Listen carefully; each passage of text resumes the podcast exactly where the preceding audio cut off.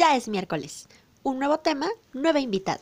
Si es la primera vez que nos escuchas, esto es Samka con Monse. Bienvenido. El tema de hoy, las TICs en la educación. Comenzamos.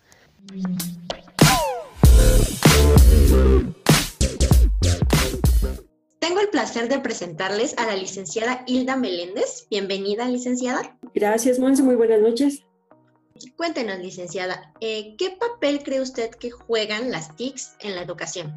Pueden complementar, enriquecer y transformar la educación a través de las diferentes herramientas que pues, nosotros generalmente podemos utilizar en nuestro día a día, como desde un celular, una tablet, una computadora, un dispositivo móvil o no móvil.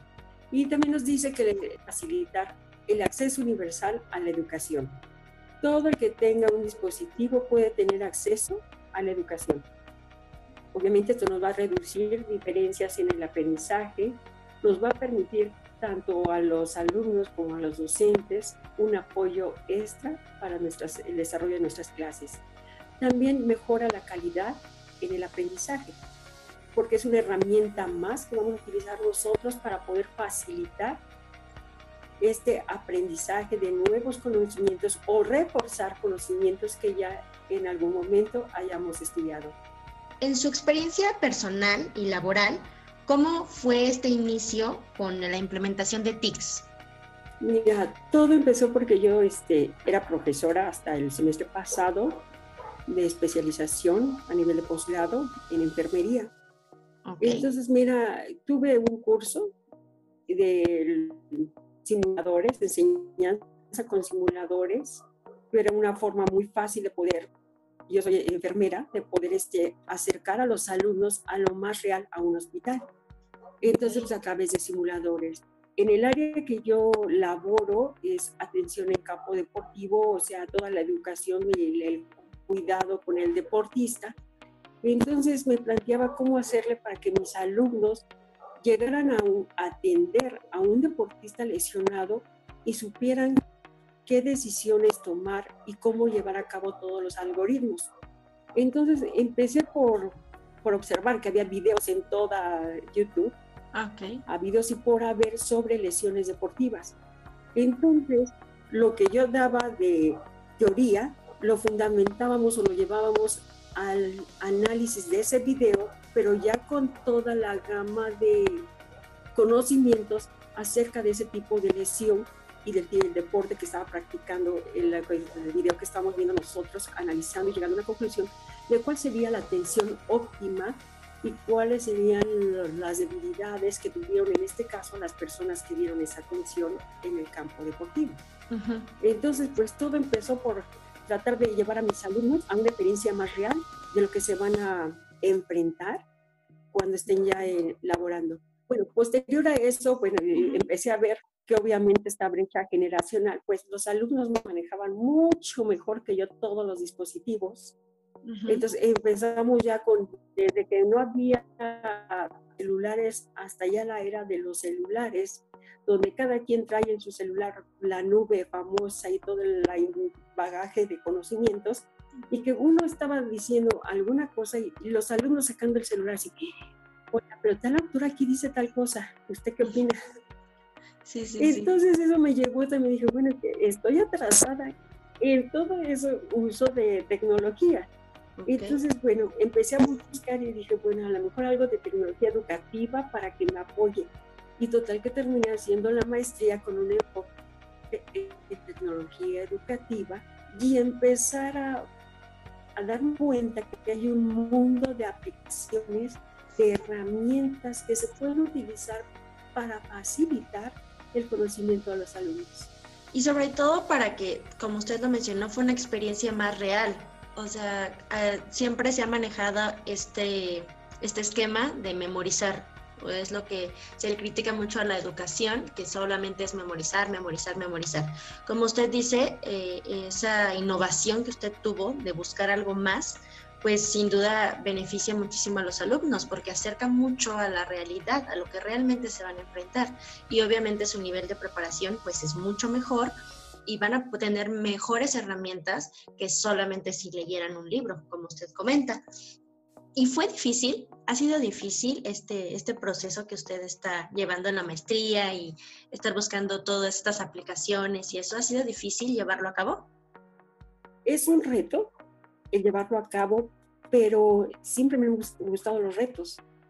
Entonces, el empezar a ver la gama que hay de herramientas, de tecnología, de conocimiento y poder facilitarlo, o sea, me abrió un mundo diferente y el hecho de la, por ejemplo, la maestría, viene dentro de la tecnología, viene, bueno, cómo las interfaces, el ingeniero en computación va a llevar a cabo todas las secuencias para, por ejemplo, presentar esa aplicación, pero que se requiere también hasta de diseñadores gráficos, diseñadores de páginas, diseñadores de elementos educativos para poder hacer atractivo al, este, al usuario, al estudiante, esa información.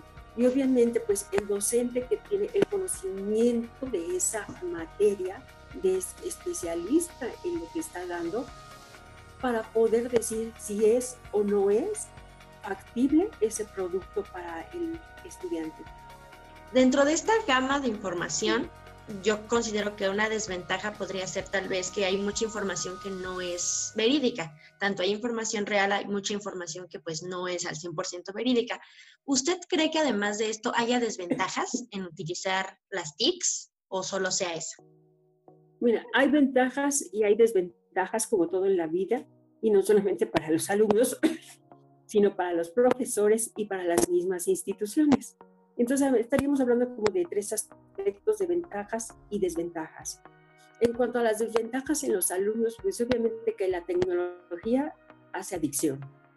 Sí. Y hace adicción que ya están saliendo nuevas este, investigaciones donde ya puede ser una patología, se tiene que ser tratado a lo mejor por el psicólogo, por el psiquiatra y todos los trastornos que está haciendo esta adicción a la tecnología y gente que está en aislamiento social porque nada más su única interacción es con, el, con un monitor, con un juego, con un videojuego, con una serie.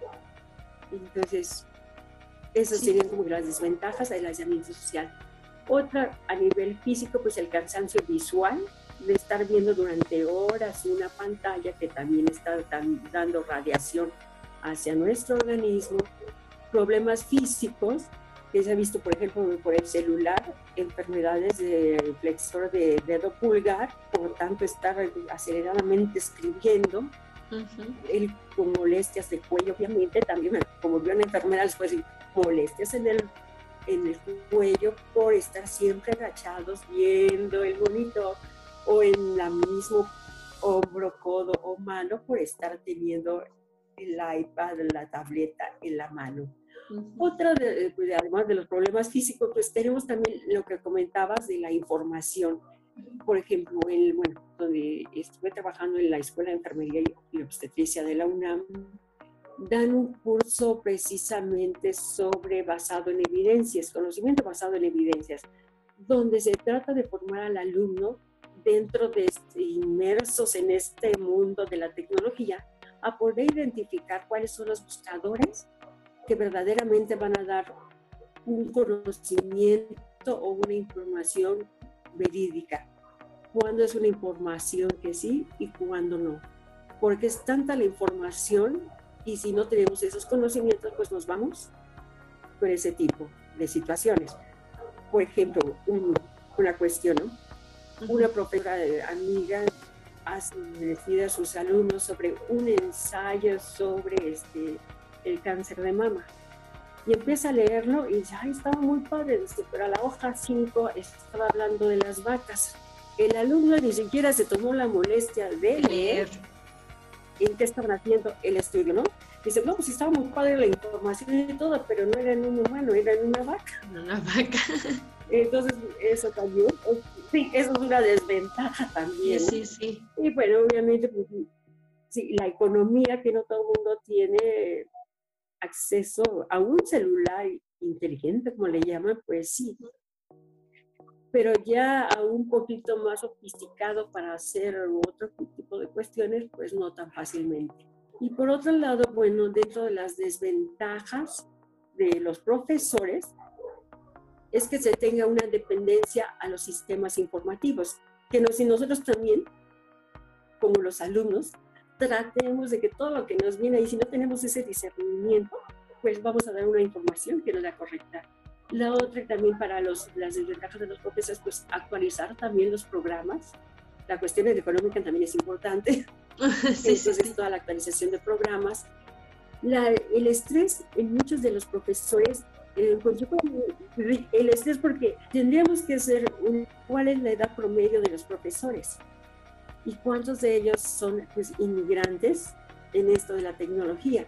No nacimos como los de ahorita, que son nativos de la red y cosas por el estilo. Entonces, eso crea a veces estrés por falta de conocimiento en los sistemas informáticos. No por falta de conocimiento a veces en nuestra eh, especialidad que tenemos, sino en esas cuestiones de sistemas informativos. Y por otro lado, pues, que las escuelas, universidades donde se desarrolle, pues cuenten con los, con los medios económicos para poder dotar de estas situaciones o de esta tecnología. Sí, exacto. Sobre todo porque esta, la tecnología avanzó muy rápido. Por ejemplo, yo cuando iba en la, eh, digamos, hace cinco años que estaba en la universidad, este, pues apenas estaba como surgiendo todo este auge de la computadora, de la laptop, de las redes de banda ancha. Si nos vamos hace 10 años, cuando iba yo en la prepa, pues todavía ni WhatsApp existía. Entonces, todo avanza muy rápido y precisamente esa es la como preocupación de muchos docentes que les da como ese miedo. ¿Qué mensaje les daría usted a todos los, los docentes que quieren iniciar con, este, con esto de los TICs, pero que les da ese miedo, tienen ese como temor? Primero que nada, que a veces el, el mismo miedo no los paralice, que ese miedo sirva para dar un paso adelante y agarrar ese reto. La vamos a lo mejor a regar, por así decirlo, pero quien no hace nada en esta vida no va a hacer eso, o sea, no se mueve. Que se muevan, que den un paso adelante y que no importa si no pudieron a la primera, seguir insistiendo y tener la confianza también que le esté enseñando eso, pues poder decirle no entiendo y poder llevarlo a cabo. Bueno, pues muchísimas gracias por contarnos su experiencia, por contarnos cómo ha sido este proceso. Y ha sido un placer platicar con usted y muchas gracias por aceptar la invitación aquí a AMCA con Monsi. Muchísimas gracias. Gracias infinitas por acompañarnos en este podcast. Nos vemos el siguiente miércoles. Yo soy Monse. Chao.